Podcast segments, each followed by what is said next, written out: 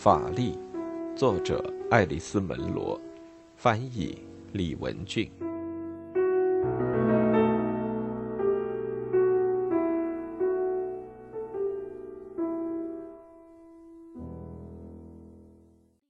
四月二十九日，亲爱的奥利，我一直在想。从我们打魁北克市回来之后，我们一定会有你的消息的。可是令人惊奇的却是没有，甚至是在过圣诞节的时候。不过接着我猜想，我能说我发现了是什么原因了。我写信都开了好几次头，可是又放下了笔，因为我的思路还没有理顺。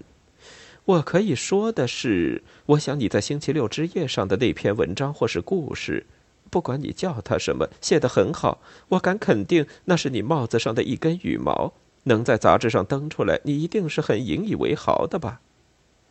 父亲不喜欢你的小湖巷的说法，他要我告诉你，我们这儿可是修伦湖这一边最优良和最繁忙的港市。我也不敢肯定，我喜欢平淡乏味这个提法。我不知道这地方是不是比任何别处更加平淡乏味一些，可你还能指望它怎么样呢？能更有诗意一些吗？不过更重要的是泰莎的问题，以及这事儿对他的生活会产生什么影响的问题。我想你大概没有考虑过这一点吧。我一直没能和他打通电话。我现在不能很舒服的坐在驾驶盘后面上他那儿去，理由何在？请你自己猜想。反正从我听说的。他那里是访客如云，汽车想开到他的屋子跟前去，简直是比登天还难。居然还得派清障车去把掉到沟里的人调出来，救了他们都得不到一句道谢的话。这真是关于我们落后状况的一篇好教材呀！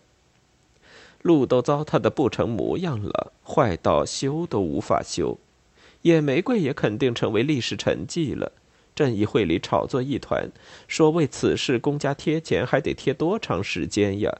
许多人都很生气，因为他们认为这事儿最后得益的都是泰莎，他肯定挣大把大把的捞钱。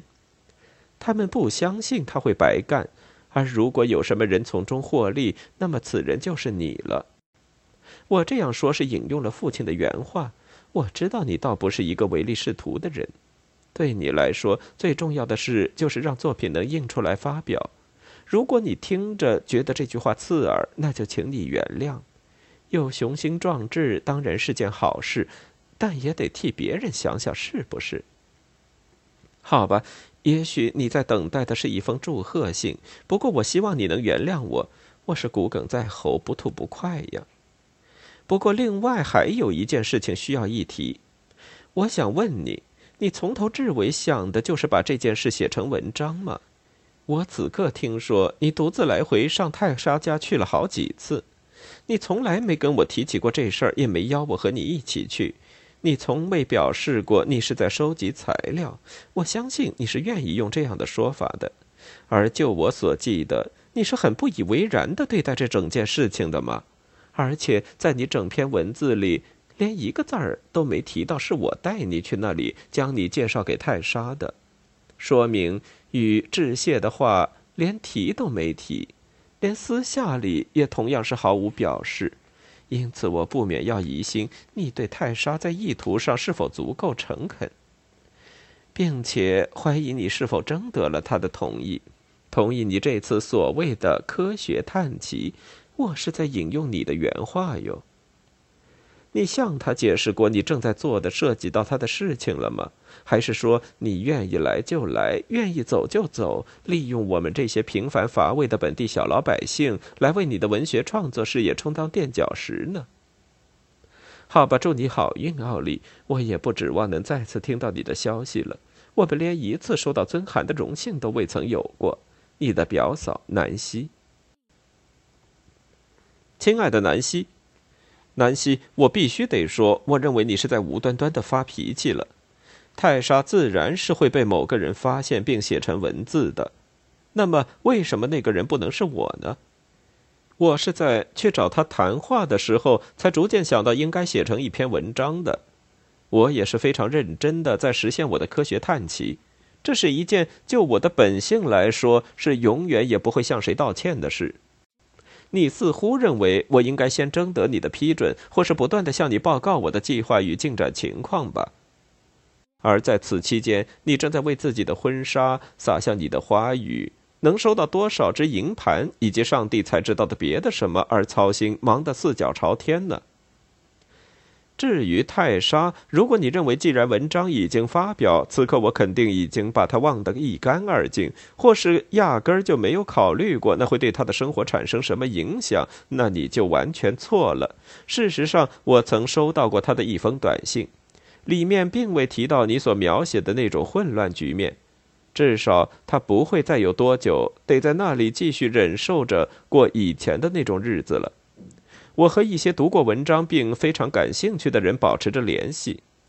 对这种现象，是有人在进行合法研究的。有的是在加拿大，但是更多的是在美国。我想，国界那边用在这种项目上的经费必定是更为丰裕，兴趣也必定更加浓烈。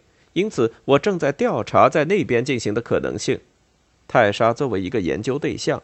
我呢，则是一名跟踪报道这些问题的科学记者，地方不是在波士顿、巴尔的摩，便可能是在北卡罗来纳。我很难过，在你眼里我竟是如此不堪。你没有提到，除了一个半遮半掩的快乐的宣告，你婚后的生活过得怎么样？信中对威尔夫也是一字未提。不过，我想你是带了他一起去魁北克市的。我希望你们过得很愉快。我相信他的业务发达如常吧。你的奥利，亲爱的泰莎，很显然你是把电话接头拔下来了，那必定是很有必要的，因为你现在都成了一个大名人了。我可不是有意要说刻薄话呀，近来我说什么话往往会被听成相反的意思。我怀上孩子了，不知你听说了没有？也许这正是让我脾气这么敏感、急躁与忐忑不安的原因。我猜想你一定是又忙又乱的吧，因为现在有这么多人来找你，这对过惯了正常日子的人来说，一定是挺不容易的。倘若你有机会走得出来，我的确很想和你见见面的，因此这就算是一个邀请了。希望你进城时能顺便来看看我。我在商店里听说，你现在所有的食品用品都是让店里送到家里的了。你还从来没有见过我的新家，我是指新装修的，以及对我来说是新的内部景象呢。其实连我以前的家你也没有进去过呢。我认真一想，以前老是我跑出去见你的。我倒也不是说要请你经常来，虽然我很想那样。生活总是那么忙乱，为了得到什么并用掉它，我们总是白白耗费自己的力量。其实，又何必让自己这么忙碌，却无法去做我们应该去做与愿意做的那些事呢？还记得我们用旧木勺去压黄油的情形吗？我真喜欢那样做。那还是我带奥利去看你的那一次的事儿。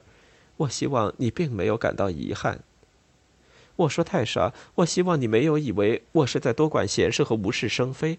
不过，奥利在写给我的一封信里提到，他在跟一些人联系，他们是在美国做研究工作什么的。我猜想，他也因为这件事而跟你联系过了吧？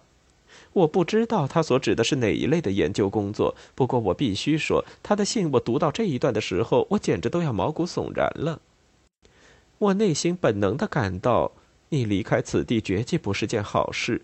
如果这是你正在打算要做的事儿的话，离开这儿到没有人认识你，或是把你看成一个朋友或是正常人的地方去，我反正觉得应该把这一点告诉你。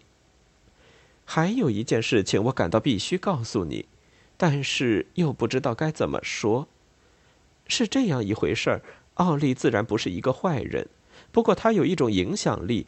现在我又想了想，觉得那影响力不仅仅对女人有，而且对男人同样也有。问题不在于他不知道这一点，而在于他在这件事上不是太负责任。